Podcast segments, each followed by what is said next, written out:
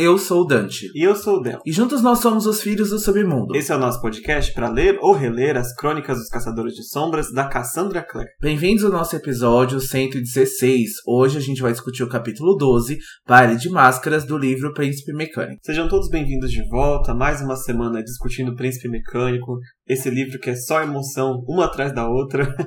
e hoje é um daqueles capítulos assim é, legais em que um dos vilões acaba revelando boa parte do plano, sabe? E a gente começa a encaixar o quebra-cabeça aí do que o magistrado tá fazendo. Então é um capítulo super importante pra lore dos episódios, né? Tem menos, um pouco menos de drama dos que a gente já passou nas últimas semanas. Eu acho que tem bastante drama aqui hoje, não quanto a, aos anteriores, mas a gente tem bastante coisa aqui. E as consequências que trará já no próximo episódio são bem difíceis, né? São bem intensas o que vai acontecer. É bem decepcionante tudo que vai acontecer aqui hoje, principalmente para um núcleo, né, importante aqui que a gente está acompanhando, o núcleo do Instituto. Então preparem o coraçãozinho que ainda vai ter muito drama, mas a gente quer lembrar vocês para avaliar a gente nos streamings, nas plataformas de áudio que vocês nos escutam. É possível dar coraçãozinhos, estrelinhas, notas, para que a gente possa então vencer esse algoritmo, sempre ser recomendado aí para mais pessoas para o nosso projeto. Exato. E também sigam a gente nas nossas redes sociais, no Instagram, arroba Filhos do Submundo, e no nosso Twitter, arroba Filhos Submundo, e também no nosso grupo do Discord, onde a gente vai trazendo aí comentários, discussões, tem reels bem legais lá no nosso Insta. E essa semana foi a semana do lançamento oficial aqui no Brasil do Portador da Espada, né? Então já tem alguns ouvintes aí com o livro na mão, a gente também incluso com a versão em português. Nossa leitura continua aí firme e forte no livro e logo mais a gente traz a nossa análise aí num acervo bem especial. E também a gente pede para que se vocês nos ouviram até agora, considerem entrar no apoia.se barra Filhos do Submundo, que com uma mensalidade de 10 reais vocês têm vários benefícios, episódios adiantados, episódios bônus, temporadas então, dos livros, né, da, dos, das crônicas dos Caçadores de Sombras, os livros extras, mas quando eu até falo que é extra até certo ponto, né, porque são livros muito importantes, são livros que introduzem muitas coisas que a Cassie vem trabalhando em séries que ela já trabalhou, né? Então, assim, a gente já tá em preparação também para The Wicked Powers. E esse mês, assim, esse, é, esse mês de novembro e o mês de dezembro de 2023 vai sair muita coisa exclusiva para os apoiadores, como vlogs de leitura, acesso antecipado ao nosso quadro novo, né? O acervo mágico também. Então, os apoiadores sempre vão estar em uma semana de antecedência com os episódios, então assim, tá bem legal. Tem um conteúdo muito extensivo, não só sobre Cassandra Clare, mas também várias outras coisas que a gente convida vocês a ouvirem e apoiar a gente nesse trabalho novo. Exato. Se vocês perceberem, algumas semanas a gente acabou pulando alguns episódios, porque a gente tá colocando em ordem a nossa agenda de gravação, né? Tem bastante coisa para poder ficar num reloginho assim, uma engrenagem bem bonitinha. então a gente pode até dar uma pulada, mas a gente acaba voltando sempre, né? E aí acabou que vai sair tudo de uma vez assim, igual parece o efeito da pandemia, sabe? Que é. ficou sem sair nada, depois saiu tudo. e é isso, semana que vem já tem um acervo bem legal aí para os apoiadores e para o público em geral também vai sair nos próximos dias, né? Um pouco depois dos apoiadores. Mas vamos então para as mensagens de fogo né, dessa semana. E teve uma mensagem lá nos episódios 1 e 2 da de Cidade dos Ossos. Tem um ouvinte novo aí, o Walter Silva, que deixou mensagens para a gente lá no Spotify. E a gente tem uma pergunta lá, né, de como quais são os seus livros favoritos quando o ouvinte está começando a ouvir o cast. E também sobre a Jocelyn, né? Que lá naquele capítulo 2 a gente descobre que a Jocelyn escondia o mundo das sombras da Clary. Nossa, quanto tempo, né? Que isso aconteceu. e o Walter diz na mensagem que ele começou esse universo aqui da Cassie há pouco tempo. Até então ele tinha lido só Cidade dos Ossos e estava lendo Cidade das Cinzas, né? Imagino que ele tá lendo Cidade das Cinzas e ouvindo a temporada de Cidade dos Ossos. Achei super legal, que tá um passinho assim na nossa frente e vai redescobrindo re coisas, né, com o nosso podcast.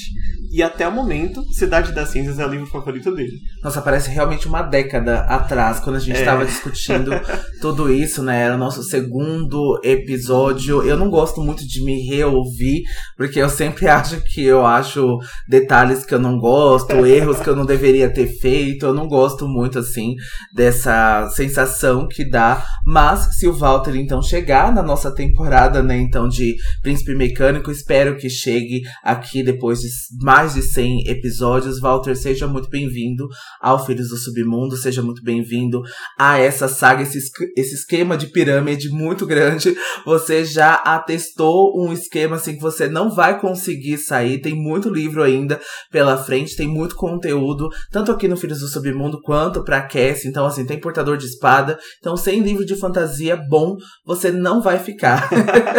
então, se você chegou aqui, bem-vindo e muito obrigado pela mensagem, né? E se ele já leu dois livros, eu acho que Cidade de Cinzas ele dá uma subida muito grande no nível, né? A gente tem Imogen, a gente tem o é. plano do Valentim melhor, os diálogos também estão melhores feitos do que Cidade dos Ossos, então a gente vê realmente uma, uma escala, né? É. E como que a Cassie continua trabalhando e como ela vai, né, é, melhorando, né, o que já era bom, mas que ela vai conseguindo aprimorar, né, conforme o tempo. Sim, eu acredito muito. Se você consegue passar assim pela, pelos problemas que a Cidade dos Ossos tem, como o primeiro livro, especialmente os diálogos assim.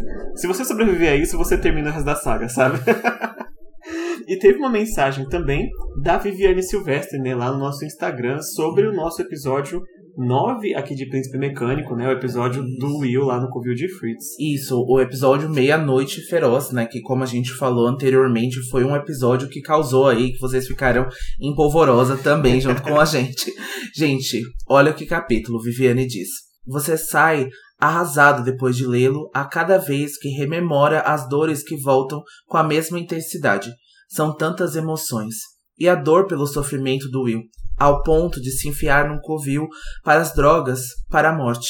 Aliás, um Herondale sendo um Herondale. Todos parecem que sofrem de um transtorno depressivo maior, mas achei bem sensata a análise que vocês fizeram sobre o uso abusivo de substâncias. São muitas as variantes que acabam levando e mantendo as pessoas neste mundo. E não se pode analisar isso a partir dessa falsa moralidade que muitos têm. Outra coisa é o beijo de Tessa e Jen, mas sou suspeita porque ele é meu cristalzinho. Nossa, que capítulo! Um mar de emoções. concordo, muito. Concordo, né? A água tá sempre assim transbordando essas emoções. Eu fico muito feliz com as, os comentários da Viviane, porque ela sempre traz né, as emoções dela, que ela sempre traz muito do que ela absorve também. Então é sempre muito legal ver as análises dela. Então, realmente, né? Foi um episódio muito difícil, difícil de roteirizar, difícil de gravar, né? E a gente tenta, né, não ficar com essa falsa moralidade, não julgar e realmente passar aqui o que, que os personagens, né, impressam pra gente, o que eles contam pra gente. E a gente tenta trazer, né, a nossa vida também, o que, que a gente vive, né, quais são os nossos ideais, as nossas escolhas também, mas sem esse julgamento. Eu acho que não é muito legal. Eu acho que a Cassie realmente, como a gente já disse várias vezes anteriormente, né? Ela abre palco para que essas discussões sejam calorosas, assim, para que a gente dê ideias, que para que a gente converse e debata sobre esses assuntos Sim. e que não tenha, né, uma resposta específica aqui, né? Exato. Inclusive, num dos eventos aí de lançamento do Swordcatcher, ela comentou sobre a forma de escrita, né, de escolher personagens, e ela fala que ela sempre traz assim qualidades para os seus protagonistas e depois ela traz uma espécie de defeito ou uma característica que seja muito diversa do caminho que ele estava indo. Uhum. Isso é, eu acho muito corajoso, porque é muito fácil você escrever um herói que em tese é perfeito ou que tem falhas assim. Igual quando você vai na entrevista de emprego e fala assim: Ah, eu sou muito. Perfeccionista. Perfeccionista. É, sabe? é uma fa... É, mas não é uma falha, né? E ela, a Cassie não, e ela deu como exemplo, né? O Jen é uma pessoa muito doce, é uma pessoa muito gentil, mas ele tem uma característica que ele é um usuário de drogas. Né? Então, assim, não é o que você imediatamente espera quando você pensa, ah, um usuário de drogas, vou fazer um personagem que é viciado. Você não pensa imediatamente no, no Jen. Uhum. Ah, o Julian, ele é perfeito para a família, ele trata como um pai. Mas das palavras da Cassie, ele é um mentiroso compulsivo. ele é um mentiroso profissional. Ou seja, também não é o que você espera como uma boa qualidade para um herói. Mas ela traz, mesmo assim, para que tenha uma camada, né, uma densidade maior aí para os personagens. Então todos eles têm a Clary tem vários defeitos que muita gente aponta o tempo todo, e isso é parte dela também, né? É. Parte de construir quem ela é. E eu acho que talvez o que moralmente a Clary tem, e que talvez até algumas pessoas considerem algum desvio de caráter, é essa coisa do incesto, tanto ela quanto o Jace, Sim. né? Então isso é um tabu, isso é um problema, que os dois eles consideram continuar o romance, mesmo achando que eles ainda eram irmãos. Então é realmente um desvio muito grande, né, da personagem que a gente não espera, porque parece que alguns autores trabalham alguns protagonistas que eles já vêm prontos, né? Que eles são sempre as fadas sensatas, que eles são sempre a, aquilo que já vem a, a, ali, aquela pessoa que entende de tudo e que tem todas as características boas e que já entende de universo, que já entende de política, e não é muito bem assim, né? Uhum. A gente uhum. nasce realmente é, muito construído com muitas coisas e que a gente vai se desconstruindo, né? Essa palavra, eu sei que ela ficou meio banalizada, né, nos últimos tempos, mas eu acredito que a gente vai se desconstruindo e tirando, né, alguns princípios, não princípios, né, mas a gente vai tirando alguns ideais, algumas coisas conservadoras ao longo do caminho. Mas que a Clary e o Jace têm isso e que isso resulta ali naquela bolha específica dos dois e que eles não estavam julgando todo mundo. Era o que estava ali em média do relacionamento deles, né? Do amor dos dois. Mas ainda bem, graças, né, a Cassie, que ela não levou, né, pra frente o negócio do incesto e que era só mais uma das peripécias do Dono Valentim, né? Sim, sim. é, não, e já, já falamos sobre isso na temporada, né? Mas era algo que é a, a dor desses personagens. Tipo, não é algo de que ela estava ali batendo palma falando, olha que bonito, né? Ficar apaixonada pelo irmão. Era algo doloroso, algo difícil e algo que quase destrói os dois. Então, né? Certamente não tem propaganda aí. Mas enfim, Viviane, obrigado pela mensagem. Walter também, obrigado pela mensagem. Quem quiser deixar mais mensagens de fogo para nós, lá no nosso Insta, arroba Filhos do Submundo, e o nosso Twitter também, arroba Filhos Submundo, e no nosso Discord. E vamos então para a citação do capítulo de hoje, né? Como de praxe, eu vou ler para vocês então como que diz. Abre aspas. Então agora jurei enterrar todo esse cadáver de ódio tão livre e limpo me sinto com a perda daquele peso morto e que temo acabar ficando tonto, fantasticamente alegre. Mas o seu irmão chega com um mal sobre a minha nova esperança no salão esta noite. Este é mais um trecho do poema de Maud do Lord Tennyson, como a gente já falou, esse poema que nem a Tessa nem o Will gostam Não. mais que a Tessa. Mas que a Cassie, quer dizer, ela ainda continua trabalhando, porque a gente vai falar ainda a respeito do Nate, a gente ainda vai falar sobre o irmão da Tessa nesse episódio. É a quarta vez, né, Del, que a gente fala sobre esse poema, né? É. Tanto nas temporadas aqui de Peças Infernais, e não é à toa. Sim, a Cassie usou esse trecho lá no bilhete do Nate, né? Aquele trecho que a Tessa falou que não gostou, e também como a citação do capítulo 9, o Enclave, e o 19, Boa Odisseia, lá em Anjo Mecânico. Ela trouxe outros trechos do poema Maud, né, e dessa vez a gente resolveu trazer mais ou menos um resumo, né, de, por que esse poema aparece tanto, né, não é à toa. Ele tem uma história também de, de amor proibido muito semelhante ao que a Cassie utiliza. Né? Lá no Maud, é, o narrador do poema, ele é um narrador, assim, como você espera de um bom poeta, ele é muito dramático. ele é muito. As emoções dele estão sempre à flor da pele por causa desse romance que ele está sentindo. Sim. Né? E no começo do poema, esse narrador perde o pai, o pai dele se, se suicida depois de à falência, né? E ele tá bem triste nesse início. E em seguida ele encontra a Maud, que dá nome ao poema, que é uma jovem que é filha de um vizinho rico desse narrador. Só que o pai da Maud foi a pessoa que causou os problemas financeiros do pai dele. Então, nesse início, ele já não gosta muito da Maud. E ele tem a impressão que a Maud tá dando em cima dele, mas do ponto de vista dele, a gente não tem certeza. Então, a, uma, as pessoas que analisam né, o poema Maud, eles falam: tudo que você lê nesse poema é muito. É, tem muito bias do narrador. Então você não tem certeza se o que ele está narrando é o que de fato está acontecendo ou que ele está só vendo, interpretando e ele é meio paranoico, sabe, com as coisas. Então ele fala: essa menina tá afim de mim. só que eu não gosto dela.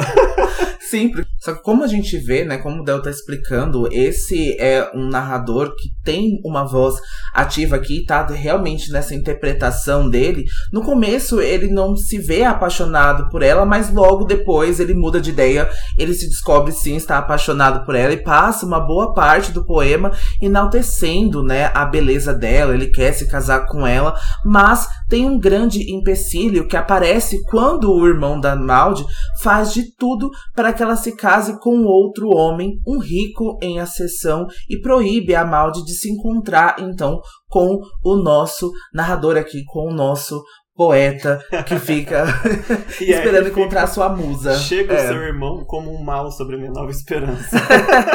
Daí que vem isso, sabe? E aí acontece várias coisas nesse poema, não vamos trazer tudo, até porque tem gente que pode até ler, né, e ver o que acontece, mas no poema também tem um baile, né, na casa da família da Maud, e o irmão dela chama esse cara que ele quer casar a Maud e não chama o narrador. E aí dá uma treta gigante ali, sabe? Enfim, vão ler esse poema. Acontece muita coisa, só que o poema acaba num tom bem mais trágico para a maioria dos personagens, né? No geral ele tem um tom bem fatalista, até meio belicoso assim, de quem busca guerra, quem busca batalha. O narrador vai ficando cada vez mais insano, cada vez mais maníaco e toma atitudes drásticas aí para tirar o irmão da Maud do seu caminho. Então tem tudo a ver essa questão dessa paixão que vai levando à loucura, né, que vai levando a eu vou matar e morrer por essa pessoa. E por coincidência, né, como tem essa treta com o irmão da Maud, a Cassie trouxe aqui também essa treta por causa do Nate, né? Sim. que é o irmão que vem acabar com a sua vida. é isso, eu super recomendo. Eu não encontrei ele em português, eu só encontrei ele em inglês, então quem tiver acesso, é, vale a pena dar uma conferida, sabe? Sim, mas vamos então para a sinopse do capítulo de hoje. Tessa se disfarça de Jessamine para entrar de penetra no baile de máscaras de Benedict Lightwood. Enganado, Nate acaba revelando uma parte importante do grande plano do magistrado para o Instituto. Tessa e Will sofrem o efeito de uma bebida mágica e acabam colocando o disfarce e as suas vidas em perigo. E o capítulo vai começar imediatamente onde o outro parou, né, com o Cyril estacionando aí a carruagem na casa dos Atwood em Chiswick. Para quem está acompanhando a gente também pelo livro, eu super recomendo ler o início desse capítulo, porque tem as, a, a, descrição assim mais clara da casa de Chiswick, né? É a primeira vez que a gente está indo lá, se não me falha a memória, né? A gente vai ver muito ainda essa casa aqui, em As Últimas Horas, Os Segredos da Mansão Blackthorn, até, se eu não me engano, em nos livros de conto ela aparece com alguma frequência também, então vale a pena conhecer aí essa casa. Tem uma foto lá no nosso post para os apoiadores. E agora a casa está descrita como toda apagada e silenciosa, como se não tivesse ninguém lá, né? Onde deveria estar tá tendo uma festa ou um baile de máscaras nesse momento. Mas aí o Will sente um cheiro de magia demoníaca no ar, um cheiro de enxofre, e ele percebe que tem alguma proteção aí, algum escudo, pelo menos de visão, para que ninguém de fora veja, né, do que está acontecendo dentro da casa. A gente fica até surpreso, né, o quanto o Benedict investe nessas festas deles, né? Então, assim, essa já não é a primeira e talvez não será a última festa, né, o evento talvez do ano, né, do, do que o Benedict dá aí em Chiswick, e ele já coloca essas proteções, né, na casa há muito tempo. Então realmente é uma proteção ali que tem talvez dedos de feiticeiro, talvez dedos de fada, a gente não sabe exatamente aí qual ser do submundo tá, tá colocando nessas né, proteções, mas que ele já investe nessa segurança dessa festa aí, porque a gente sabe que não cheira bem, né? Sim. A gente sabe que não cheira muito bem das coisas que vão acontecer nessa, nessa festa. E hoje a gente só tem um pequeno vislumbre, assim, não dá tão errado quanto a gente esperava que desse. Mas a gente tem um fato aqui, uma curiosidade muito legal, que quando a gente sabe aqui é um easter egg, né, que a gente vai falar daqui a pouquinho para vocês. E é muito legal, assim, sabe? É inimaginável, mas fica muito legal quando a gente acaba descobrindo, né? Sim, sim. Então, o Will agora, né, vai pegar os convites, né, da mão da, da Tessa, o convite da mão da Tessa, e a gente lembra que a Tessa está disfarçada de Jessamine, né, ela está trajando até a roupa que o Nate pediu para que ela vestisse, né, e a Tessa realmente está muito temerosa com tudo isso, ela pensa o tempo todo que ela pode colocar os planos, né, por debaixo das águas, porque ela pode acabar, né, com o plano a qualquer hora. E aí, então, o Will vai tocar a campainha do portão, dizendo, então, a palavra-chave, e ele foi atendido por uma figura figura que é descrita como encapuzada, né, com o rosto escondidos nas sombras e a mão dele está enveludada. E depois de um momento de tensão ali no início, essa pessoa vai dar boas-vindas para Tessa, né, agora senhora Lovelace, com uma voz raspada, né, que arrepia a pele dela. Então, essa figura permite, né, que os dois entrem aí na festa e aqui depois quando a Tessa passa, né, do portão, ela vai olhar para a figura encapuzada de novo e ela vai ver vários olhos também. A gente não sabe que tipo de figura é, mas a gente pode pensar talvez um Ifrit, talvez algum ser aí do submundo que esteja assim numa escala abaixo, né, que o Benedict colocou para ser aí o porteiro da casa. Sim. Ah, pela descrição, né, com a pele enveludada, tudo pode, acredito que seja um demônio até. Acredito que seja um demônio é, também. Tá muito, Sim. muito distorcido, mas é. pode ser um feiticeiro também.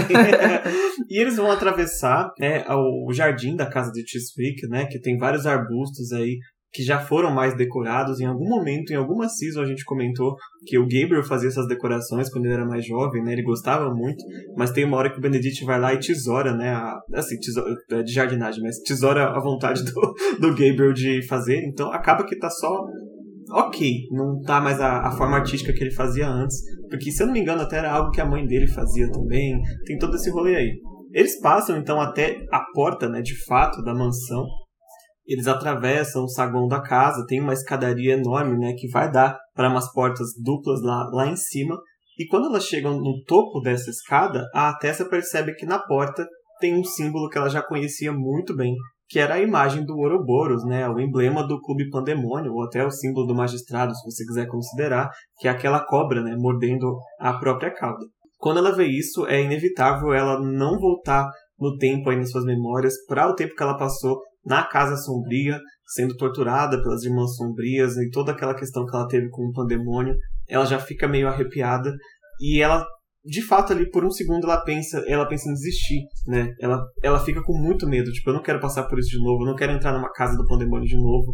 Mas é um medo que paralisa muito brevemente, porque ela começa a pensar em todas as heroínas literárias que ela lembra, que ela pode lembrar nessa hora, né, que foram lá, enfrentaram os seus vilões, enfrentaram os seus medos, foram disfarçadas também como ela foi. E ela lembra também da Boadicea, né, do Will contando a história da rainha guerreira e de toda a sua coragem, e ela acaba se inspirando, né, ela respira fundo e acaba abrindo a porta. Ela fala: "É só um baile, sabe? Eu consigo passar". E o que é legal, que eu lembrei aqui quando você estava falando, né, das referências literárias, é que ela faz uma referência literária aos livros da Jane Austen, principalmente ao Jane Eyre, né, que ela fala, né, que essas heroínas elas sempre estavam esperando por bailes, né? Sempre acontecia esses bailes de máscara, sempre era um evento importante e que isso fazia parte da vida delas e por isso que ela pega essa parte e simplifica o que ela vai fazer ali e pensar, é só um baile, né? Por mais importante que seja, por mais que eu vá encontrar o meu irmão aqui, é só um baile, né? Ela faz isso realmente para se acalmar e é muito bom para ela, né? Sim, e ainda mais que este é o primeiro baile que ela tá participando, né? Ela não fazia parte da alta sociedade de Londres até então. Não, ela até vai, né, descrever pra gente que tudo o que ela sabia sobre esses eventos é o que ela aprendia nos livros, né? E ela vai de novo, né, referenciar os bailes da Jane Austen e que as personagens estavam sempre à espera ou providenciando um baile e frequentemente a cidade inteira, né, parecia envolvida neste planejamento, né? E em outros livros também ela vai referenciar como a Feira das Vaidades, os bailes eram cenários onde tramóias e conspirações seriam criados. Eu acho que aqui é um ponto que eu gosto muito. Eu gosto muito de baile de máscaras. Eu gosto muito, assim. Acho que Bridgetons e essas coisas, assim, que tem. É, ah, eu lembrei de Dalton Abbey também, é. que sempre tem essas coisas assim. Gossip Girl também, na primeira temporada, tem um baile de máscara muito bom. Assim, que vários segredos são revelados, que muito drama acontece. Eu, particularmente, amo. E ela, né, estava ali esperando receber um cartão de dança, né, com o nome dos cavaleiros que dançariam com ela, né, estavam todos anotados, porque nessa época era considerado grosseiro dançar com o mesmo cavaleiro a noite toda. Ou seja, não dava para fazer casalzinho nos bailes, não. Você tinha que dançar com todo mundo ali para o bem da sua reputação, sabe? Exato. Que frescura.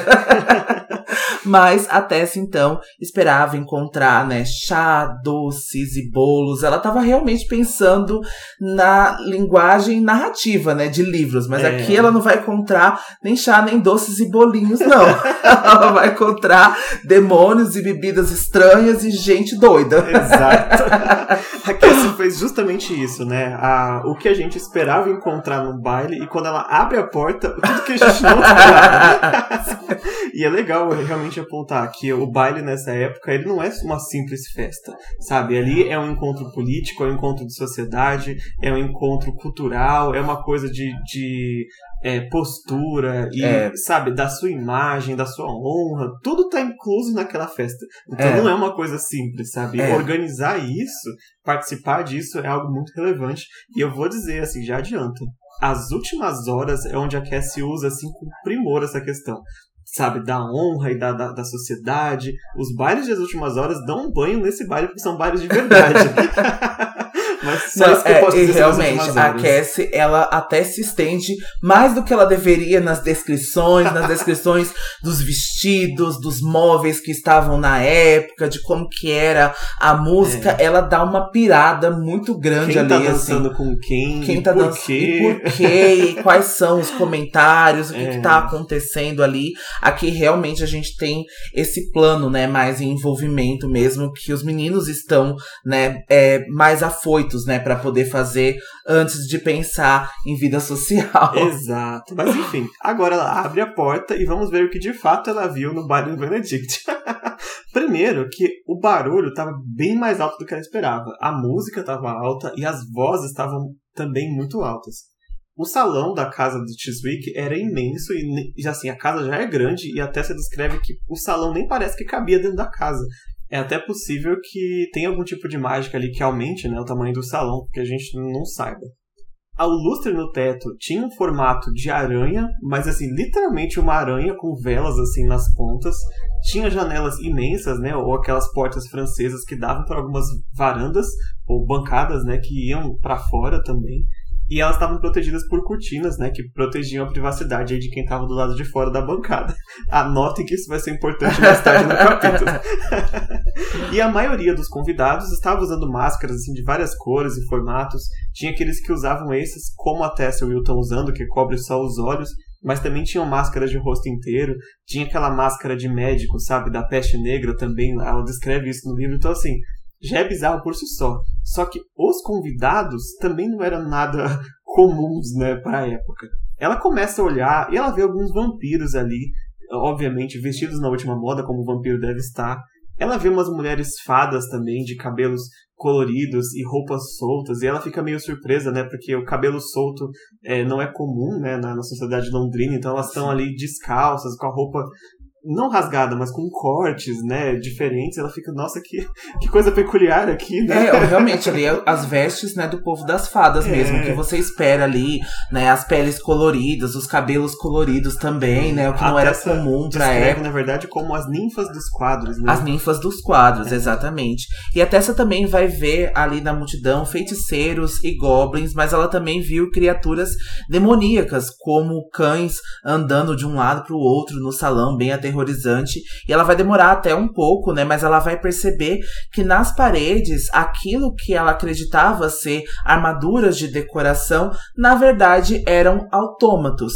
E como aqueles, né, que atacaram o instituto, né? Eles não tinham rostos, mas os seus peitos eram marcados com o símbolo do Ouroboros, né? O símbolo do magistrado como o Del bem usou no começo do capítulo. Então, a Tessa realmente ela estava tão desatenta e tão deslumbrada com tudo que ela só vai perceber os autômatos depois é. que, né, o olho dela se acostuma, né, com o ambiente, né? Então, é realmente assim, vai caindo, né, a ficha dela e ela vai vendo aonde ela está, sabe? Quanto isso é um, um ambiente assim perigoso para ela, né? É. Quanto é um ambiente tenso para tudo isso. E assim, perceber que o Benedict tem uma ligação muito íntima com o magistrado por causa dos desenhos, nem é a coisa mais chocante desse capítulo, sabe? Esse é, é só o primeiro choque.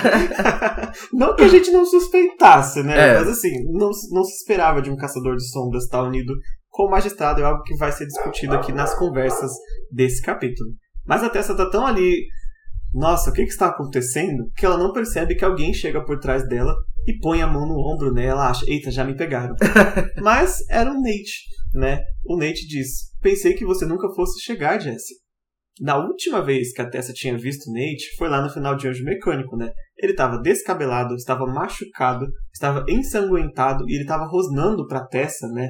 Ele tava. Eu, eu, esqueci o que ele falou para ela, mas eu lembro que ele falou uma coisa super grosseira antes de fugir com a caixa Pixies, né? Do, do Instituto. É, e ele tava armado, ele tava com uma faca na mão, ele tentou realmente ir contra a vida da Tessa naquele Sim. momento. Então, assim, era essa última memória, né, que ela tinha dele antes dele ter fugido com um magistrado muito diferente do que ele está agora, né? Porque ele está todo ali de gala, né? Todo vestido, com um corte de cabelo bonito é. e tal. Então tá bem diferente, né? E principalmente a expressão no rosto, porque como ele tá vendo a Jessamine, ele tá sorrindo. Assim, de uma forma que a Tessa não esperava ver não, no rosto do Nate. É. Não de novo, né? E aquele, ela percebe que aquele Nate é o Nate como ele sempre sonhava ser alguém que aparentava ser rico, ser bem sucedido. É bonito ele já era, mas tá ali na roupa, sabe? Tá na postura. Ela uhum. percebe que o uhum. Nate está fazendo exatamente o que ele queria fazer, quem ele almejava ser enquanto ele ainda era pobre em Nova York, lá e desprezava né, a, a, os conselhos da tia e da, da Tessa quando era menor.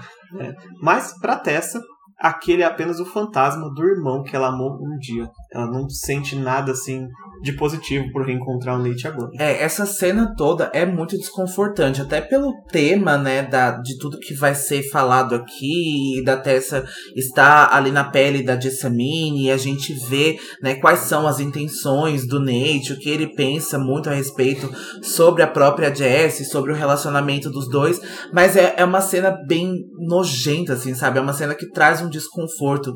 Ver o Nate falando essas coisas, ver esse tipo de tratamento dele com a Jessamine, eu fiquei meio enojado com tudo isso, né? E aí a Tessa vai começar, né, a sua atuação, como a gente disse aqui, Tessa Mini, que a gente colocou no roteiro. Não é um chip, tá? Não fiquem doidos com isso. É só que a gente vai chamar Tessa Mini para poder ficar mais fácil aqui.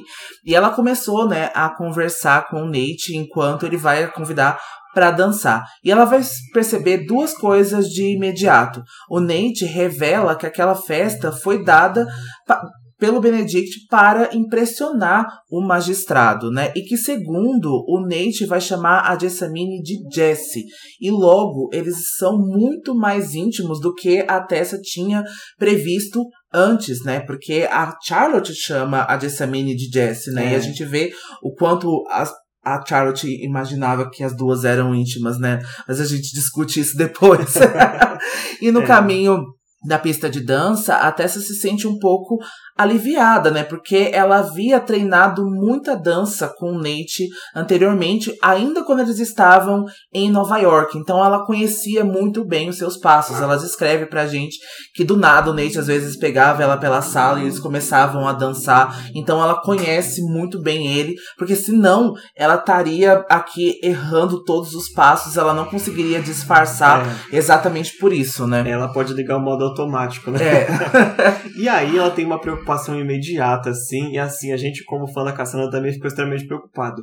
Ela pensa, e se o Nate tentar me beijar? Ah, ela fala assim, eu, ela, eu sabia que ela ia vomitar no sapato do Nate se ele tentasse, sabe? E aí, ela fica assim, tentando fazer o possível para que não dê nenhuma inclinação, que ele dê vontade nenhuma. Ai. Ela começa a puxar assunto para ver se distrai o Nate, né? Porque ela precisa tirar informações antes que isso aconteça. E ela vai dizer, assim, imitando a Jessamine, é, tive muita dificuldade de escapar do instituto nessa noite. Aquela patife daquela Sophie quase encontrou o convite. e aí o Nate vai apertar forte assim a mão da, da, da Tessa Mini, né? Meio como um tom de alerta, tipo assim, você deixou ela descobrir, sabe? Ele não fala, mas dá pra ver na cara dele, sabe? E aí a Tessa conta que ela derrubou aquela magrela antes que ela lesse o convite. E mesmo se ela tivesse lido, talvez a Sophie nem saiba ler, sabe? E o Nate, é, concorda. Tipo, ela não deve saber ler mesmo. Sabe? É, ele dá até uma risada e aí a gente vê que na expressão dele ele vai se confortando, assim, porque ele É. tá testando, né, o tempo todo. E quase que a Tessa coloca aqui as coisas por debaixo dos planos, né, debaixo das águas. É, e É. ela, assim, o Nate tem tanta certeza que a Sophia não sabe ler que ele nem fica mais preocupado. É. Ela não deve ter lido o convite mesmo, sabe? É, então ela vai perguntar pro Nate como ele tem passado, né, desde o último encontro dos dois. E o Nate diz que o magistrado continua o favorecendo, né, tá bem óbvio aqui, né, pelo menos é o que o Nate trouxa tá achando que ele tá continuando sendo favorecido para isso. E tudo graças a Jessamine, a sua verdadeira mina de informações, né, e ele vai tocar o rosto da Tessamine, vai elogiar o vestido dela e a beleza deslumbrante em agradecimento a tudo isso e a gente vê que a Tessa vai ficar enojada também com esse, porque ela nunca viu o Nate assim, sabe? Ela nunca viu ele flertando e ele elogiando É. e ela sabe que ele não é desse jeito e ela já tem esse pressentimento que ele talvez não goste da Jessamine, né? Sim. que tudo isso é falsidade, né? Que ele gosta dele próprio, ele gosta dessa boa vida, ele gosta de estar sendo favorecido, de estar ali nesse baile, de, né, ser um falso rico, né? Só É. ali mostrar tudo isso, mas ela já conhece o Nate de verdade, né? Receber informações, É. né? Ela já sabe. Então é um nojo duplo, né? Primeiro, de, do Nate estar ali dando em cima dela. E segundo, dela saber que mesmo se, se fosse o Jessamine de verdade ali, aquilo seria falso, É. né? Então, assim, ela, ela tem é o mesmo nojo que ele tem dela, praticamente. É, Sabe? exato. E assim, e a gente né, se coloca aqui no papel da Jessamine que ela quis acreditar em tudo isso. Né? Eu acho que eu não sei o quanto a Jessamine conseguiu raciocinar fora disso tudo. Eu acho que ela tava tão desesperada pra sair do Isso é algo instituto. que a gente vai saber no próximo capítulo. Porque eles Ah, vão confrontar a Jessamine com relação a isso. E ela vai dizer o que ela estava sentindo. Ah, legal, É. legal. Eu não tinha é, memória, né? De, a- essa conversa tava antecedendo ela, mas fica essa curiosidade, né? É. Que bom que já é respondida logo já no próximo. É verdade. E aí a, a Tessa continua dançando com o Nate ali. Enquanto ela tá girando no salão, ela consegue ver mais duas pessoas que também desapontam um pouco. Ela vê os irmãos Lightwood, né? Ela vê o Gideon encostado numa parede, com os braços cruzados, assim, quase como uma estátua, sabe? Lembrei do Will falando que ele só fica de braços cruzados. É sempre essa postura que Ele ele, não tá. faz nada. e ela vê o Gabriel também com uma bebida na mão e conversando com uma das fadas, assim, claramente aproveitando a festa como ela tá rolando, né? Então ela até pensa meio triste que lá se vai a hipótese dos irmãos Lightwood serem inocentes, sabe? Do Benedict tá aprontando aquilo sozinho. Porque eles estão envolvidos, né? na- no meio da festa. Eu acho que já o Gaydon, já mostrando ali o, o braço cruzado, não participando muito da festa, estando ali claramente obrigado, a gente já pode tirar um pouquinho, mas eu acho que a Tessa realmente não, não conhece, né, verdadeiramente É. ali pra saber o que, que ele tava pensando, né, e que ele com certeza foi obrigado a estar ali. Era o Gabriel mesmo que tava aproveitando, bebendo e flertando com as fadas. E ela também vê o Will, né? Porque o Will ele tinha prometido pra Tessa que ele ia ficar longe, mas de olho nela. E de fato ela vê ele ali num cantinho, né? Com aquela roupa preta dele lá, parecendo uma sombra. e olhando assim, muito feio pro Nate, sabe? Mas é óbvio que ele não vai se envolver a menos que seja necessário. Ela fica um pouco mais tranquila, né? De só de ver o Will e se acontecer alguma coisa ele vem aqui, sabe? Mas por enquanto eu dou conta. Então ela vai, né, ali voltar a se concentrar, porque ela precisa conseguir mais informações com o Nate e se afastar logo antes que ela passe mal com todas as cantadas deles. E ela, que não é besta nem nada, ela começa dizendo assim, abre aspas. Às vezes temo que só me valorize pelas informações.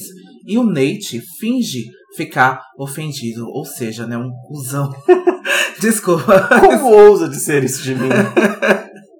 E aí ele diz: É verdade que a sua ligação com os Nefilim do Instituto tem sido de valor inestimável.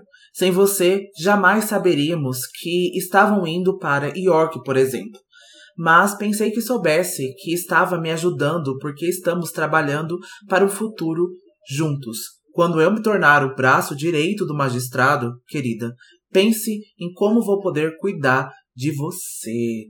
Olha a safadeza. Olha a safadeza. E aqui, assim, né, de novo, não era surpresa para ninguém, mas a gente só, né, tem o fato de que a Jessamine, então, avisou pro Nate, e aí ele fez, então, né, o aviãozinho, avisou pro magistrado que eles estavam indo para York, é. então o magistrado plantou aquele autômato lá para atacar o Jen e o Will naquela hora. É, ou pelo menos da ameaça, né? Da ameaça, Se se sim. aproximar, a sua família... Até eu tenho um recado do magistrado, né, foi que ele disse. Exato, exato, exato. Porque ele tinha um par de olhos azuis dentro do instituto, né?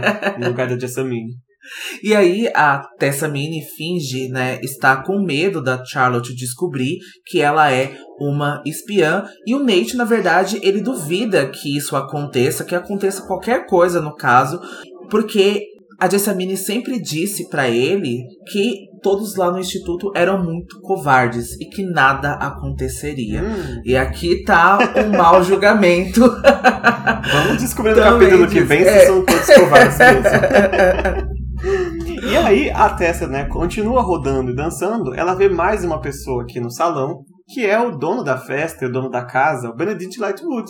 E ele tá sentado num sofá de veludo, né, de onde a Tessa consegue ver. Ele tava sem casaco, né, só com a camisa e a gravata, com um copo de vinho tinto na mão, e no colo dele tinha uma mulher. E essa mulher tinha cabelos negros longos e soltos, um vestido preto decotado, mas ela tinha uma característica muito diferente, né? Que os olhos dela não eram olhos humanos, mas eram serpentes que saltavam da sua cabeça e sibilavam. Enquanto a Tessa tá olhando, uma dessas cobras vai lá e lambe o rosto do Benedict assim. E eu tenho certeza que aos olhares mais atentos já viram nesses livros uma mulher que por acaso também tem olhos com serpentes saindo, né, das cavidades oculares, que não é ninguém menos do que a própria Lilith, a mãe dos demônios aí fazendo uma apariçãozinha aqui em Príncipe Mecânico. É, eu acho que esse é um detalhe curioso aqui e que é muito divertido, né? Quando a gente sabe, né? Apesar da gente ver que a Lilith tem mau gosto, né? Sempre. o. Benedict, mulher. Mas enfim, né? Ela tá lá e que ele tá, né? Flertando ali com ela, né? Ou muito mais do que isso. Ou muito mais do que isso, né? Mas nem a Tessa nem o Nate sabiam disso tudo, né? Só achavam que era uma mulher demônio comum. E o Nate até vai dizer, né, que o Benedict tem essa preferência, né, por mulheres demônios, mas eles não sabiam que era a mãe dos demônios, né? Talvez nem o Benedict soubesse disso, né? É, não sei. Eu acredito que não. Acredito É. que não. Esse, esse, esse relacionamento aí, a única menção a ele é aqui, sabe? Então, tipo, eu acho que ela- ele estava aproveitando a festa. é a minha teoria. Ou ela estava observando, né? Porque é, a- gente sabe que a Lilith está fazendo algumas coisas, não nesta série, em outras séries, e que Uhum. ela já precisa estar atenta a algumas coisas, então pode ser que ela esteja aqui de olho no que está acontecendo pro futuro. É possível, é Uhum. possível. E o Nate diz exatamente isso que eu acabei de falar, né? Sobre a preferência do Benedict pelas mulheres demônios. E a Tessa então se lembra do Will uma vez dizendo que não ficaria surpreso se as visitas noturnas que o Benedict faz a algumas casas obscuras em Sidewell terminasse com ele contraindo varíola demoníaca. E a É. gente volta a falar sobre varíola demoníaca aqui. Faz tempo que ela não era mencionada, né? mas tá aqui a suspeita do Will, né? Mas ela não existe, não sei porque está falando dela. Mas de fato, se ela existir, alguém que poderia pegar o Benedict com esses hábitos aí que ele tem, viu? e assim, fica só como curiosidade, também como interessante observar é, a sociedade aqui. Lá em Crônicas de Bane, a gente também tem um trecho do passado deles, e a gente descobre através do pai do Will que muita gente entre os caçadores de sombras sabiam aí dessas preferências estranhas do Benedict, mas ninguém fazia nada, porque fica aquela impressão de tipo assim, não vamos falar sobre o assunto, não vamos envergonhar a Clave, não vamos envergonhar. Todo mundo sabia, Uhum. assim, pelo menos a juventude, né, da época, o Edmund, a, a Bárbara infelizmente não sabia, né, que depois casou com o Benedict, mas a galera sabia dessas coisas. E o Magnus até fala nesse capítulo que ele ouviu falar do Benedict comprando aí alguns desenhos muito estranhos aí do- de uns amigos feiticeiros dele, né, claramente aí umas playboys demoníacas desenhadas da época. Então, assim, não era algo tão secreto assim. Inclusive, esse baile, ele tem muitos convidados assim entre o submundo. Ou seja, Londres inteira tem uma noção ou tem como saber do que acontece na casa do Benedict. Não é Uhum. segredo. Então, assim, a Clave não age por, por incompetência mesmo. É, é realmente muito irônico, né? E deixa a gente com muita raiva, porque a gente até pensa de novo, né? Ah, o Edmund não pôde, não pôde trazer a Linette, né, pra ser a esposa dele, né? Porque ele teve que desistir de ser caçador de sombras, não pôde viver o amor mundano é, como ele gostaria de ter vivido. Então a gente vê que vários casos disso acontecem e que, de novo, o Benedict é o exemplo, ele quer ser é, chave né, do instituto, ele quer ser o diretor do instituto, ele quer representar isso pra Clave e ele tá se comungando com o demônio, sabe? Então, tipo, isso tudo já não diz a respeito sobre a, a preferência dele. Tá, pode ser só preferência sexual, pode ser só um fetiche. E quando a gente fala de fetiche, sei lá, a gente não entra muito num julgamento, né, do que que é. Se a pessoa é adulta e ela é consciente disso tudo, né, porque é aquele velho ditado, né, quando um não quer, dois não brigam, né, então assim... a gente... No caso específico do Benedict, eu acho que tem um risco aí a saúde que é, faz a gente questionar esse fetiche aí, né? É, não, sim, a, ali eu acho que talvez ele não saiba, né, a consciência dele e tal, mas de novo, ele é um homem adulto que decidiu fazer tudo isso, né? E a gente vê ali nas idades de demônios, de mulheres demônios também, elas quiseram então, né, é, fazer as coisas com ele, mas que, de novo, tem um risco sim à saúde dele, mas a gente não imaginava esse tipo de coisa. Mas é muito difícil a gente imaginar que um líder de instituto está ali tão próximo, né, a uma classe que eles precisam combater, né, aos malefícios que isso traz, né, também para, nossa, você está trazendo isso para para sua festa, você está trazendo isso, né, esses seres perto ali, próximo, né, de outras pessoas pra e dali dentro da sua casa, né? Pra dentro da sua casa, então assim. É. A hipocrisia às vezes é tão pior do que o fetiche em si. Exato. Né? Porque ele quer botar a lei em todo mundo e no fim, nas costas, ele tá fazendo aí essas coisas, né? Exato. E até o próprio Nate, que não é flor que se cheire, acha tudo isso irônico, né? Considerando a conduta, né, pretensiosa dos Nephilim. E ele ainda se pergunta por que, que o Mortimer ainda favorece o Benedict a ponto de querer ele instalado no instituto. E a Tessa já tinha cogitado essa possibilidade, mas agora ela tem certeza que o Mortimer estava por trás do golpe contra a Charlotte e que não para ela, né, agora não torna o choque menor. Saber que o magistrado ainda assim tem mãos aqui nesse controle, nesse controle todo, é realmente muito chocante. Antes era só uma suspeita, mas agora, de fato, ali ela concretiza isso tudo e ela fica, né, realmente com medo do que, que isso pode virar. Mas como a gente já tem falado há muito tempo, o magistrado se preparou muito por esse plano, né? Ele é realmente um homem ali minucioso, né, com seus detalhes, calmo, né, estrategista. Então tudo isso até o próprio Ragnar Fell falou que era muito perigoso e que eles precisavam se atentar é. a esse ponto, né? E ele é muito paciente. O plano dele precisava de muito tempo, né? Sim. De mãos em muitos lugares. Então na hora que, que tudo estoura, ele tá realmente muito preparado. O nosso Batman aí do mundo. Exatamente. E aí a Tessamine então pergunta qual é a utilidade, né, pro magistrado aquele prédio velho. E ela atua muito bem aqui, né? Porque é, é algo que a Jessamine faria, que ela falaria, sim. E aí o Nate vai dizer que o diretor do Instituto de Londres é um dos caçadores de sombras mais poderosos da Inglaterra, né? E o magistrado controla o Benedict como uma marionete. Então, tá com ele naquela posição seria perfeito para ele. Através do Benedict, né, desse controle, ele poderia destruir o Conselho dos Caçadores de Sombras internamente enquanto o exército de autômatos ataca e destrói o exterior aí dos caçadores de sombras. E além disso, não é bem verdade que o instituto não contenha nada de valor, né? Só o acesso à grande biblioteca por si só já seria de enorme valor para o magistrado. Uhum. Vamos lembrar que ele é um mundano, mas ele também é um mago, né? Ele tem muito interesse em aprender as coisas, as magias e as coisas que ele pode acessar sendo um mundano. Então é tem muita informação lá. Sim. Fora a sala de armas. Tanto que todo o plano do livro passado foi justamente para conseguir a caixa Pixies que estava lá dentro, né?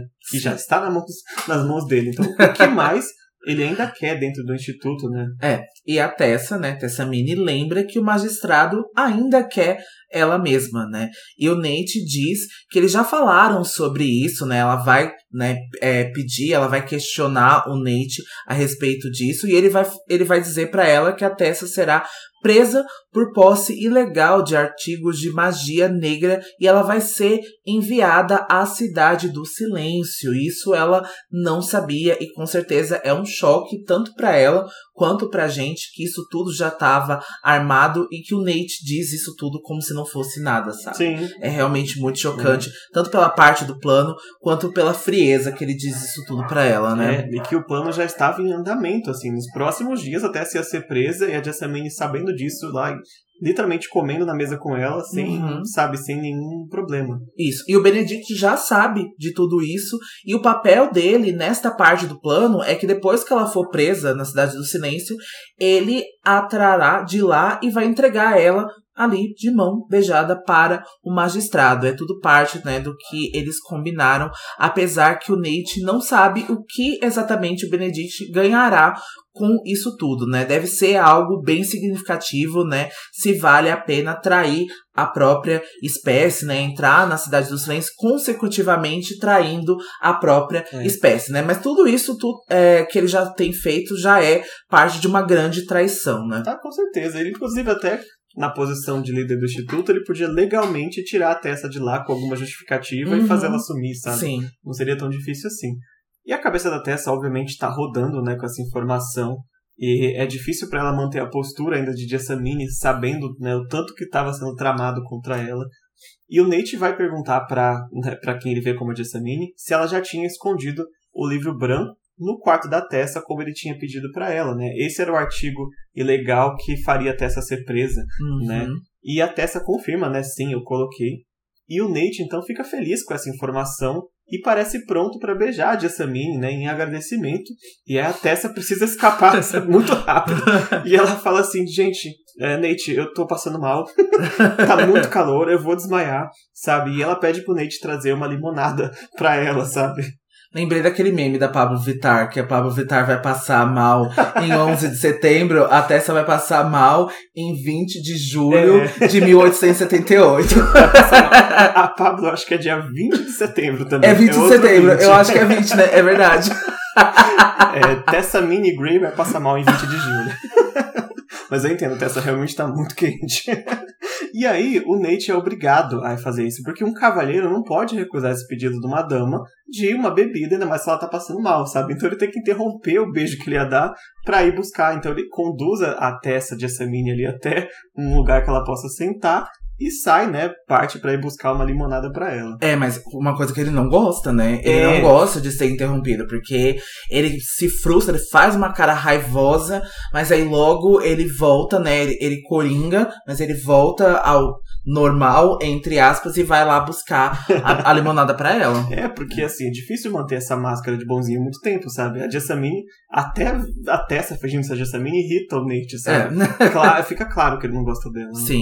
E a Tessa fica né, com tanto ódio que ela sentia vontade de estapear o Nate até ele revelar toda a verdade que ele escondia. E ela nem percebeu que uma pessoa vai aparecer ao seu lado e essa pessoa diz assim, abre aspas, você deve ser Tessa Gray. É a cara da sua mãe. Ih, me pegaram. Ih, me pegaram. Pega no pulo, pega no flagra. E quem falou com a Tessa é a Hyacinth, que ela é descrita como uma fada esguia com cabelos longos e soltos, cor de lavanda e pele azul clara. E os seus dedos têm teias de aranha azul escuras e ela anda descalça. Ela tem tanto teias nos dedos das mãos quanto dos pés. Sim. E a Tessa vai colocar a mão no rosto rápido, assim, porque ela achou que ela tinha se destransformado, né? E a fada vai dizer para ela ficar tranquila, que o disfarce dela continua no lugar, mas como uma fada, ela é capaz de enxergar através do disfarce da Tessa, né? É algo bem novo pra gente, algo inclusive que eu tinha esquecido que isso podia acontecer, né? Ela até descreve que ela enxerga assim a, a Jessamine ali, né? Mas ela vê uma névoa por cima, né? Revelando aí que a Tessa estava por trás e não só é, revelando que ela estava disfarçada, mas a Hyacinth conhece a Tessa. Ela sabe exatamente quem ela é, porque ela também conhecia a mãe da Tessa. Né? Ela diz que a mãe da Tessa tinha olhos como o dela, às vezes cinzentos e às vezes azuis. E aí ela se apresenta, né? E ela diz que esse nome Hyacinth é como a mãe da Tessa chamava ela, né? Então ela nem diz o nome dela verdadeiro. Sim, porque ela vai dizer que ela tem vários nomes, né? Ela é É. conhecida por vários outros nomes. E até essa pergunta, como você conheceu a minha mãe? Você não parece mais velho do que eu, né? E a fada diz que depois da juventude, a espécie dela não envelhece e nem morre. E a da Tessa também não. Que menina de sorte. Espero que aprecie o serviço feito em você. Gente, do nada. Do nada. o que tá acontecendo? é muito chocante, né? E é muito chocante a gente pensar que a própria mãe da Tessa a conhecia, tinha um nome né, específico para ela, Hyacinth, e que ela tem tanto conhecimento assim e que isso está em posse de uma mão de uma fada, né? Então Uhum. isso a gente já precisa é, aqui ficar realmente atento. E a Tessa vai perguntar, né? Que tipo de serviço foi feito nela e se a fada sabia o que era ela? E aí a fada rebate dizendo: Você sabe o que eu sou? E a Tessa sabia que ela é uma fada. Então a Reacinte continua: E sabe o que é uma criança trocada? Às vezes, quando nosso sangue de fada enfraquece, precisamos ir para uma residência humana e achar a criança mais bonita e roliça. E tão rápido quanto piscar de olhos, devemos substituir o bebê por um dos nossos doentes. Enquanto a criança humana cresce alta e forte em nossas mãos, a família humana vai viver com o fado de ter uma criança moribunda. Nossa linhagem fica fortalecida. Hum, Essa mitologia das fadas já é bem conhecida, né? Quem lê aí tem muito romance de fada também, que tem muito essa questão da criança trocada, ou até é levada mesmo assim, sem troca nenhuma, né? As fadas têm essa mania chata de ficar trazendo as pessoas. A Tessa, como de costume, né? Ela resolve fazer mais perguntas. Por que as fadas se dão o trabalho de deixar outra criança no lugar da que foi roubada? Será mais fácil simplesmente levar, né? E a Hyacinth diz que não seria justo. E além disso, também despertaria a desconfiança dos humanos. Eles são burros, mas eles são muitos. Um monte de criança desaparecendo, né, de fato é muito estranho. E é inclusive algumas poucas vezes que os caçadores vão atrás das fadas é porque começa a sumir gente mesmo, né? É verdade. A pessoa começa a dar falta. E a Tessa para pra pensar um pouco e ela pergunta: Peraí, você está me dizendo que eu sou uma criança trocada? E a Hyacinth dá risada da cara dela e fala que isso é uma ideia ridícula. Bom, a gente sabe que as fadas não podem mentir, então já descartamos que a Tessa não é uma criança trocada. Mas por que então a Hyacinth vem contar justamente essa história pra Tessa? O que, Uhum. que tem a ver se a Tessa não é uma criança trocada, né? É, ela não pode mentir, mas ela pode sim omitir e contar ali, dependendo da resposta da Tessa, dessa conversa, ela pode manipular essas palavras, coisa que a gente percebe que ela fez, Sim. né? Quem sabe, quem sabe, sabe, quem não sabe vai saber mais tarde.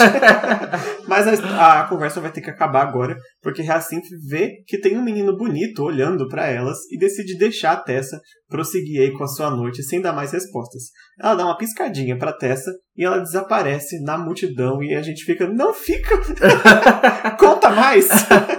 Mas a gente vai ver muito mais da Hyacinth aí durante a série inteira, É, né? em termos de curiosidade, ela aparece a primeira vez, então, na história nesse capítulo, mas, como o Del acabou de dizer, não será a última vez. Para aqueles que estiverem mais atentos, vão perceber mais aparições dela no Rare Rule nem as últimas horas, e também uma festa importante em Pergaminhos Vermelhos da Magia, e também com um belo negócio no mercado das sombras em Artifícios das Trevas. Então a Hyacinth volta aí, talvez, para a alegria ou desespero de muitos, né? Não sabemos, vamos Depende discutir aí. É.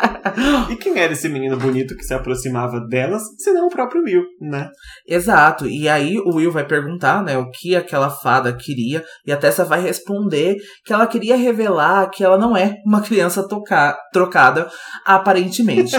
Pelo... Ela só veio isso. Você não é uma criança trocada. Depois ela só foi é, fada e misteriosa só.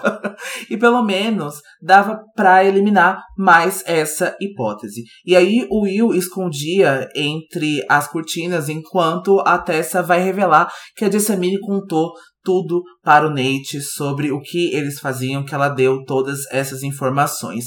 E ela acha, né, que a Jessamine está perdidamente apaixonada por ele, mas que o Nate não, porque o Will pergunta isso, né? O Nate também está apaixonado por ela e ela vai dizer que o Nate só se importa consigo mesmo. E para piorar a situação, o Benedict está trabalhando com o Mortimer. Oh, desgraça. Mas agora o chato do Nate tá voltando com a bebida, né? E o Will desaparece ali nas cortinas, não sabe como que ele some. E ele volta, né? A encontrar a Tessamine aí. Todo mundo é mestre dos magos agora. Vem, fala um mistério e some, sabe? A Tessa então toma um gole da, da limonada, né? E ela fala que é bem gostosa, gasosa, gelada, né? Também isso é importante pra descrição, não tô falando de graça. E aí a Tessa continua o interrogatório do Nate, né? Antes que ele volte a ter ideias aí que ela não quer. Ela aproveita para perguntar se ele sabe o que o magistrado está planejando fazer com a irmã dele, né? E o Nate diz pra, pra Tessa Mini que para dizer que ela é minha irmã, já diz que ela não é minha irmã. E também ele não sabe nem se importa com o que o magistrado vai fazer com a Tessa, né? Os planos do Nate agora são todos pro futuro dele e da Jessamine juntos. Ai, que nojo! e a Tessa, né, pensou na Jessamine, né, sentada, amuada na sala, enquanto eles revir reviravam, né, os papéis sobre o Mortimer. Então vai passando várias memórias, né, na cabeça dela, se lembrando quando a Jessamine estava agindo como espiã. É. Ela também ela finge que tá passando mal, aí eu tô dormindo, ela tava ouvindo tudo. Sim, né? né? Ela tava até dormindo na mesa, né, mas ela até não se retirava, né? E aí ela até, nessa ocasião, eles estavam se reunindo com Ragnar Fell e até se sentiu pena dela na época enquanto ela os traía. E aí a, a Tessa fica ainda mais furiosa com o Nate falando com tanto nojo dela. E o Nate, né, convida então a Jessamine, né, para dançar de novo. E ele vai dizer: "É claro que dizem que um cavaleiro só deve dançar uma ou duas rodadas com a sua esposa. E a Tessa disse, oxente. Sabe? Como assim? E agora a Tessa descobre que ele e a Jessamine estão casados, né? E, de novo, né, com as regras da época, mesmo com o seu marido, não é para você ficar dançando com ele a noite toda, que é grosseria. Então, uma ou duas vezes você pode. Até o Nate percebeu que a Tessa ficou pálida. como, é, como é que é? Só que aí vem um autômato e ele, assim, cutuca o, o Nate, né? Fala, senhor Grey, tem um recado do magistrado, né, pro senhor. E quando o Nate abre o recado, ele vê que é um chamado para uma reunião urgente, né? Então o Nate se despede com um beijo na bochecha da, da Tessamine e pede que ela procure o Benedict para arranjar uma carruagem para ela para poder voltar para casa, né? E ele vai embora, assim, se despede e fala adeus, senhora Grey. E a Tessa fica, o que que tá acontecendo? Gente, o que que eu bebi? a visão da bichinha fica até turva. e ela vai ver, né? Ela vai perceber que as cores vão ficando mais fortes, né? Na visão dela. Será que o que que eu bebi mesmo? Será o que que, que eu bebi mesmo? E o Will então vai aparecer de repente e até ele parece diferente para Tessa agora. Ele está mais nítido, né? Ele está mais vivo, ainda mais bonito. E o Will vai contar que o bilhete foi enviado por ele para espantar o Nate enquanto eles fugiam. Então, assim, o Will deixou muito claro, né, tanto no começo desse capítulo quanto no outro, que a Tessa ficaria muito segura e que ele agiria muito rápido para tirar os dois dali.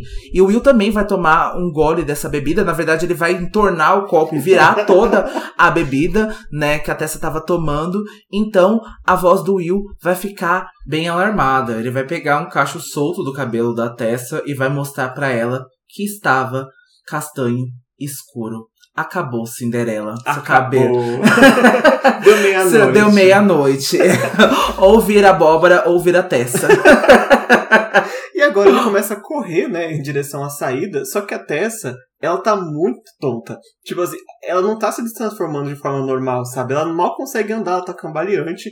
E ele vai percebe que não dá tempo de chegar na saída sem as pessoas verem ela se transformando. Então ele tem que passar por uma das portas da francesas, né, e cair na varanda, onde ele pode fechar a cortina e fechar a porta ali e se esconder até que ela possa se recuperar. Depois disso tem outro problema, que é sair da festa com a Tessa destransformada, né? Porque tudo bem, quem não conhece a Tessa pode não reconhecer, só que ela tá com um vestido que é muito menor do que ela.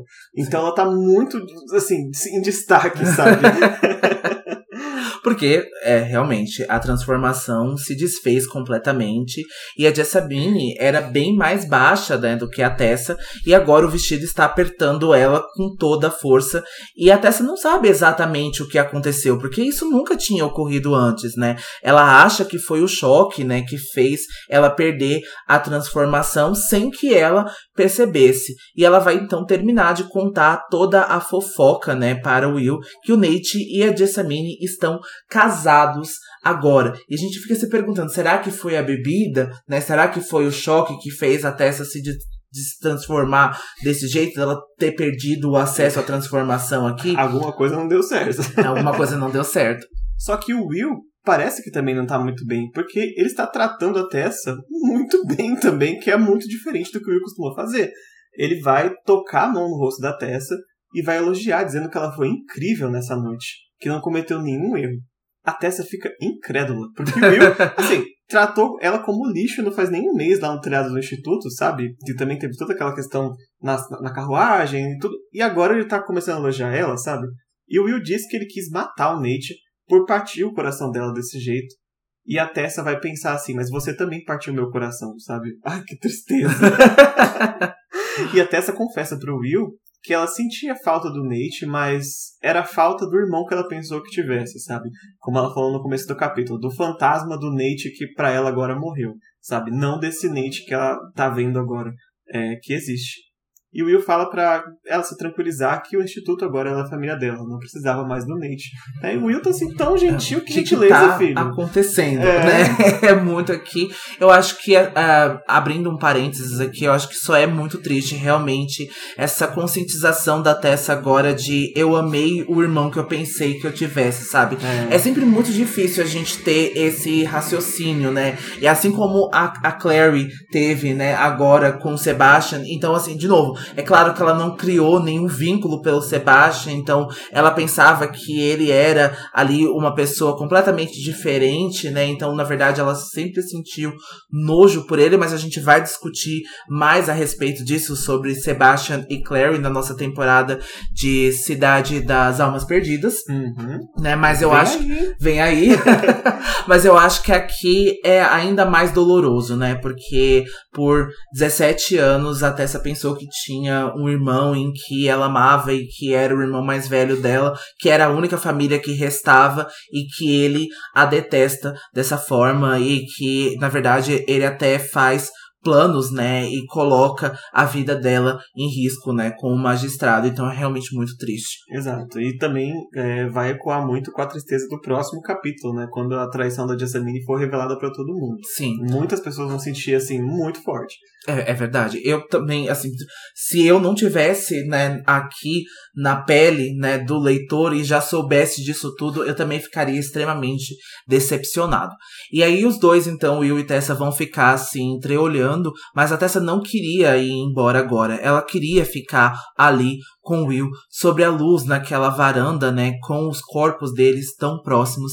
E de repente a Tessa vai tropeçar a dar um passo pra frente e ela já vai cair abraçando o Will. Você vem com essa, Cassandra? Vou dizer, tem uma pequena justificativa que ela continua cambaleante ainda da, da, do É, efeito que mas ela passando. veio com Mas, essa. assim, né? Ai, nossa, tropecei. Ai, Tro- caí. Olha como eu sou molinha, né? Segura o Will. e o corpo dela tá todo estranho e o Will vai olhar pra ela e dessa vez não tem aquele distanciamento de sempre que a Tessa percebe, né? Mas na verdade tem uma ternura no olhar dele que ela nunca tinha visto antes. E aquela visão é tão rara pra ela que fez com que ela não fizesse nada pra impedir que ele tirasse, né, uma das suas presilhas que prendia o penteado da Jessamine e soltasse os seus cabelos. Então, assim, do nada, ela cai no- pelo colo dele e ele já vai começar a tirar as presilhas do cabelo dela. É, que não é algo assim inocente. Nessa época, acabamos de falar, cabelo solto é sinal de muita intimidade. É. Né? E a Tessa ficou parada, sabe? Quase hipnotizada. O Will começa a brincar com o cabelo dela e começa a chamar ela de minha Tessa. Ele tira as luvas e tira as máscaras dos dois. Então a gente- lendo fica, o que, tá acontecendo? O que, que que houve de uma hora pra outra, né? E as mãos do Will começam a passar pelo corpo da Tessa, sabe? Sem, sem pedir licença. E a Tessa não quer fazer nada para impedir. Ela tá muito confortável com isso, né? E ela se entrega ali. E o Will começa a dizer que, tipo, desejou esse momento em todas as horas que esteve com a Tessa desde que ele a conheceu. E talvez, assim, para quem for mais perceptivo, vai perceber que, diferente de todas as outras vezes, nessa a Tessa não tá tentando se afastar, tipo, lembrando do que das vezes que o Will fez mal para ela. Uhum. Então tem algo na cabeça dela que não tá deixando a Tessa ser ela própria, porque Sim. ela nunca passaria por isso sem lembrar novamente. Ela, inclusive, lembrou agora há pouco, né, que ele partiu o coração dela, mas agora não há essa lembrança. Então o Will beija a Tessa pela segunda vez. E não era um beijo selvagem e desesperado, com gosto de sangue, como foi lá no capítulo 12, né?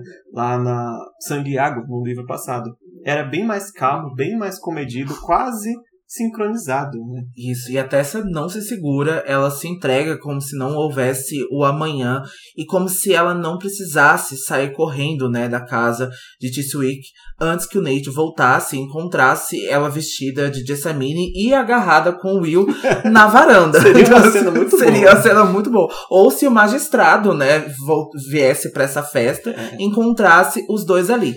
E a Tessa sente que todas as partes quebradas dentro dela que se partiram por causa do Will nas últimas semanas começaram a se costurar, começaram a ser refeitas. E ela sentiu uma paz e um fogo que ela vai descrever pra gente. Estamos é. vendo. Esse calor aqui do Brasil não é só o calor do El Ninho, é o calor da testa também. Os dois parecem ter perdido completamente o controle e aquela coisa que era gentil vai se tornando uma urgência, né? E até nesse momento a maçaneta da porta se abre e ela, ela, ouve que alguém entra, mas ela não interrompe o que ela tá fazendo, ela nem se importa. E vem uma voz assim falando: eu não falei, Edith. É isso que acontece quando você toma as bebidas cor-de-rosa e fecha a porta assim, sabe? Ah, eu pensei muito num senhorzinho assim, italiano aqui do bairro do é. Bexiga, sabe? Conservador, assim, com a eu voz. Eu não falei, Edith. Eu não falei, Edith, com esses jovens, Edith. Muito bom. E assim, o senhorzinho já entregou pra gente o que aconteceu, né? Visão turva, braço cambaleante, a transformação se desfazendo, a bebida estava batizada, né? e os dois tomaram a bebida. Então, assim, não foi do nada, né? Não foi do nada, gente. Não era limonada, era tesão de vaca. Sim. Aquela bebida, né, que vende no norte do nordeste, exótica, né, que promete aí esse calor, né, intenso, né, Exato. temperaturas altas. assim, com o comentário do senhorzinho da Edith, até essa dá uma afastadinha, assim, do Will, e ela até pensa, céus, que humilhação. Mas o Will não quer parar, e assim, a Tessa quase que não consegue resistir. Só que eles vão parar porque outra pessoa vai entrar, né? Isso, o Will parece embriagado e ele continua, né, se declarando. Ele queria perguntar alguma coisa para ela, mas ele foi interrompido por outra voz. E aí, abre aspas. Então aí estão vocês. E que belo espetáculo estão dando. Era Magnus Bane que entrou silencioso como um gato que é e flagrou os dois ratinhos ali se pegando. Emily Alexander. Nossa, essa, essa foi antiga, hein? Essa foi. É, é cultura, cultura, Não, é, não é antigo, é cultura. e viagem para Londres. O Magnus, então, ele tá fumando um charuto, né? Ele tá muito bem vestido, como sempre. E ele faz uma fumacinha em forma de coração com o charuto. E ele entende de imediato que os dois tomaram a limonada que tá servindo na festa, sabe?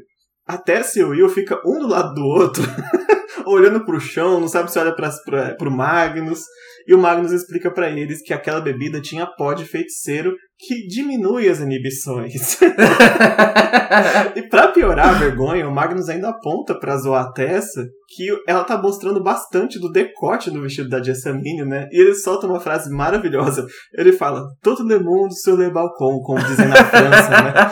Particularmente adequado, considerando que estamos de fato em uma varanda. Porque essa tradução significa todo mundo pra fora na varanda.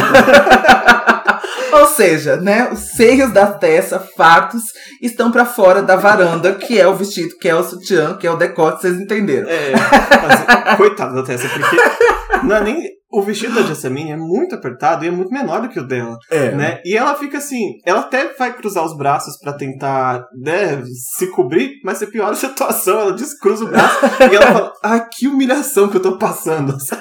Não, eu vou fazer outra referência velha, assim, porque o Magnus nessa cena me lembrou muito a mãe da Regina George, quando a Regina George tá se agarrando lá com o menino. E aí ela. a- ela aparece na porta do quarto e ela fala: Ai, vocês querem um suco? Vocês querem um sanduíche? Deus abençoe vocês! E sai, sabe? E lembrou muito o, o Magnus agora. É, porque o Magnus chipa esse casal, né? Ele sabe do que o Will sente, então ele tá feliz, né? Que bom que eles se entregaram. Porque a Tessa até fala, eu jamais usaria esse vestido em situações normais, sabe? Eu tava vestida de Jessamine. E o Magnus também entendeu que foi, né, a limonada, né, que destransformou a Tessa. Então tá aqui a resposta que a gente estava se perguntando. E a Tessa vai ficar muito irritada, né, por ter sido flagrada daquele jeito, vestindo algo que mataria a sua tia Harriet de infarto se ela já não tivesse, né, falecida. Mas uma pequena parte dentro dela queria que o Magnus fosse embora para que ela beijasse o Will outra vez. Então assim, com vergonha, nem tanto. Arrependida, jamais. E também- Faria, inclusive, de novo. Acho que a bebida ainda não acabou o efeito completamente, né? Bom, o Magnus, ele tá aqui porque ele tem fontes em todo lugar e certamente ele tinha alguém dentro da festa que comunicou, né, que o Will e a Tessa estavam lá dentro.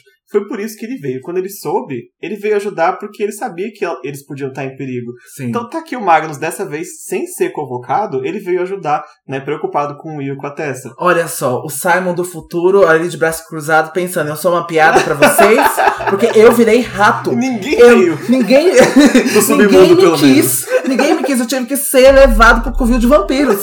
Pro Hotel do Morte. Ele foi uma piada. Tessa e o Will se agarram e são belos, se beijando. Tem toda uma descrição belíssima aqui, como que foi a pegação dos dois. Mas Simon vira um rato. Não, se não Olha fosse só. a Claire, eu tinha ficado. e acontece que um dos subjugados da Camille estava na festa e reconheceu o Will. E aí manda o recado pro Magnus. E o Magnus fala: se ele te reconheceu, outra pessoa também vai. Então é hora de ir embora daqui agora. E o Will também fica muito bravo ali, né? Ele também tá com esse fogo, também tá ardendo ali pra ele, porque ele quer continuar. Ele vai perguntar por que que interessa o Magnus ajudar a eles. E o Magnus diz que o Will tem uma dívida com ele e que ele pretende cobrar, o que é mentira. É só por causa que ele tá devendo É. que ele vai salvar do Will? Ah, Eles não têm escolha melhor a não ser sair dali. Eles devem seguir o Magnus agora e retomar os beijos quando eles chegarem no instituto. Então o Magnus estala os dedos e uma chuva de faíscas azuis cai ao redor deles. O mundo vai girar por um segundo e eles vão aparecer no jardim da casa de Tiswick. Já não estão mais ali dentro da casa, pelo menos, né? Estão na propriedade ali, mas já estão mais seguros do que estavam há minutos atrás. É. Mas não tão seguros assim, porque um grupo de demônios estava fazendo uma caminhadinha no jardim, conversando, né? Vamos descrever os três, porque um deles é uma figura cadavérica, com buracos no lugar dos olhos. O outro parecia um carrossel coberto de bocas vermelhas. Mas o terceiro talvez seja o mais interessante para nós, porque ele tinha metade do tamanho de um homem, vestindo uma calça e um colete, e o rabo dele era coberto de espetos. Ele tinha umas feições meio de lagarto, mas o mais importante para nós é que a pele dele era azul. em um azul muito específico. Um né? azul de um tom é. muito claro. Agora, né, diversas coisas vão acontecer ao mesmo tempo, né? A Tessa vai levar a mão dela à boca para não gritar, né, com a visão dos demônios, mas os demônios já tinham visto os três, né, ali. E o Magnus então vai erguer as mãos, né, com as faíscas prontas para sair, né, se ele precisar então lutar com esses três demônios, e o Will vai erguer a mão apontando pro demônio de pele azul e vai gritar: "Você!" E aí os demônios olham assim mal encarados e o demônio azul diz que não teve o prazer de conhecer aquele rapaz. Mas o Will chama ele de mentiroso. E ele pula pra cima do demônio azul e os dois saem rolando pela grama, né? E o demônio, apesar de assim não parecer, era muito ágil. Ele consegue se desvencilhar do Will e foge correndo, né, pelo jardim. E o Will sai correndo disparada atrás dele. E o resto das pessoas fica sem entender absolutamente nada. O Magnus foi o único que entendeu o que aconteceu. a Tessa tira os sapatos, né, pronta para correr atrás do Will. Mas ela percebe que os outros dois demônios estão cercando o Magnus, né? E o Magnus fala para eles que era algum desentendimento por causa de mulher ou por causa de dívida de jogo, que não era para eles se preocuparem com isso. Só que os demônios não acreditam muito e o Magnus é obrigado a partir aí pra ameaça. Ele acende um fogo na mão e fala que vai ser muito melhor para eles se eles entrarem pra festa e aproveitar a noite e não fazer mais perguntas e incomodar o Magnus. O que os demônios fazem, né? Por incrível que pareça, né? Com o rabinho entre as pernas, vão entrar lá na mansão do Benedict, né? E a Tessa vai tentar correr atrás do Will de novo, mas o Magnus vai segurar ela, né? Eles nunca conseguiriam alcançar um caçador de sombras na corrida e ele vai confortar a Tessa dizendo que o Will tem aonde é, ele está onde ele tem que estar, né? Caçando demônios, afinal é o trabalho dele. E a Tessa vai perguntar se o Magnus a, não gosta, né? Por acaso do Will. E ele vai. Você não quer essa vibe, Você não gosta do Will Herondale? e ele vai dizer: Gosto dele, mesmo que não devesse. No começo, achei que ele fosse apenas uma coisinha venenosa e bonita, mas já mudei de ideia. Existe uma alma sobre toda essa bravata, e ele é muito vivo. Uma das pessoas mais vivas que já conheci. Quando ele sente alguma coisa, é tão brilhante e afiado quanto um raio. É, e a Tessa fica meio sem entender porque ela não enxergava o Will como uma pessoa que sente muita coisa, uhum. né? É, tá demorando para ela perceber, tipo, ela entende que ele se preocupa assim com a Charlotte, etc. Mas o Will ele sente muito, né? Ele é uma pessoa extremamente sensível. E ela fica surpresa do Magnus achar isso do Will, sabe? Como que ele conhece essa face do Will que eu não conheço? Como ele tem mais sentimentos que todos nós? E o Magnus fala para ela que ele viveu muito mais tempo que ela e a idade vai mostrando as coisas. Né? E os sentimentos são coisas que também desbotam com o tempo. E ele fala que ele conheceu um feiticeiro, na verdade, o feiticeiro mais velho que ele conheceu tinha mais de mil anos. E esse feiticeiro contou para ele que mal se lembrava como era amar ou como era odiar. Esses sentimentos já não não são mais relevantes para quem tem tanto tempo de vida, né? E na época o Magnus perguntou para ele porque ele não tinha acabado com a própria vida, então, né? No sentido de se desligar, né? Como os feiticeiros se desligam quando eles estão muito velhos. E esse feiticeiro disse que sentia apenas uma última coisa, que era o medo. O medo do que viria após a morte. E isso mantinha ele vivo.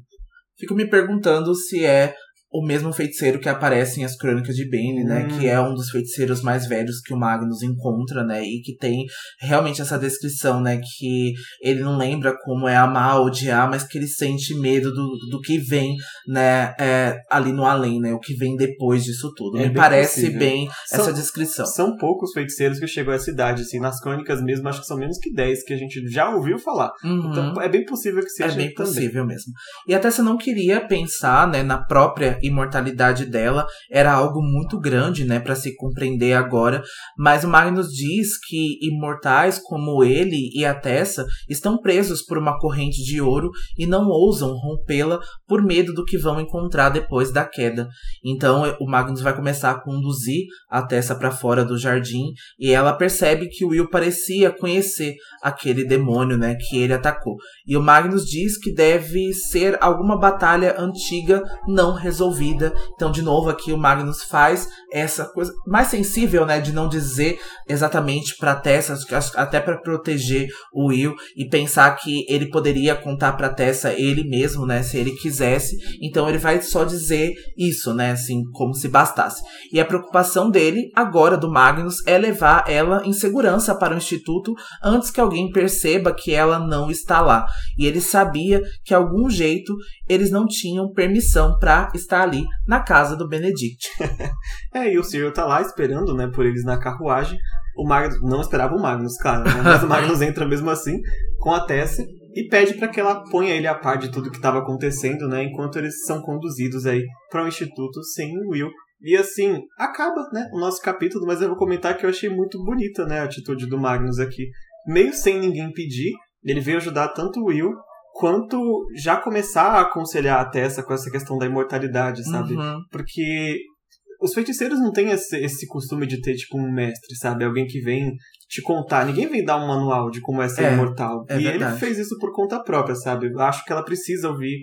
Por isso que ele muda de assunto tão de repente, né? Porque, É. Por que ele foi falar disso agora? Mas ele tem poucas oportunidades de conversar com a Tessa, ainda mais no privado. É. Então eu achei bem bonito, né? E eu acho que, como a gente já falou anteriormente, né, a- assim, os feiticeiros, eles não têm ali uma sociedade. Por eles serem muito poucos, serem menor grupo, eles não têm ali um local, né? Eles não têm ali o que a gente É. pode chamar de coven, né? Dos feiticeiros. Tem algo meio acadêmico no É. labirinto espiral. É quase uma universidade, É. mas não é como se fosse um bando dos lobisomens que tem aquele acolhimento sentimental, É, né? não tem, não tem ali entre o covil dos vampiros, o bando dos lobisomens, né, a terra das fadas, então Uhum. eles são os únicos que são mais separados ali, e a gente vê, né, uma amizade é, do Magnus com a Catarina Loz, né, que a gente já falou é, inúmeras vezes, e com o Ragnar Fell, então ele tem uma proximidade aí com esses dois feiticeiros, e depois com o Rafael, também como a gente já discutiu em as Crônicas de Bane também, que o Rafael é um, é um vampiro, mas ele, né,